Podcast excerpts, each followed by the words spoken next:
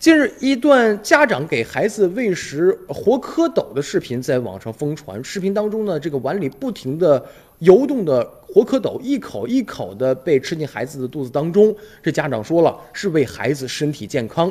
对此，有个专家就表示说，这个蝌蚪当中含有大量的寄生虫，如果如果把它吃到肚子里以后呢，极有可能感染到裂头蚴。那么四月一号，一个家长呢给孩子喂这个视频呢，就在网上发发了以后关注了。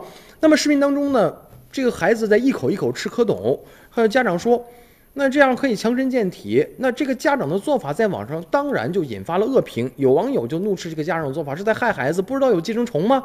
让我关你两个小蝌蚪试试强身健体。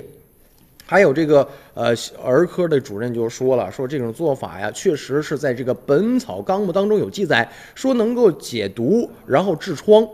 但是实际上这样吃活蝌蚪呢，这个没有生疮的孩子可能真的要生疮了，因为一旦感染上这个裂头蚴，身上可能会冒毒泡，而且蝌蚪、青蛙、蛇吃生的可能会感染。在电视剧这个《新燕子李三》当中啊，就有吃活蝌蚪的一个场景。啊，白宁就接过了小贩儿那个大碗吃活蝌蚪，一口气就喝了下去。旁边的这个人看的是目瞪口呆。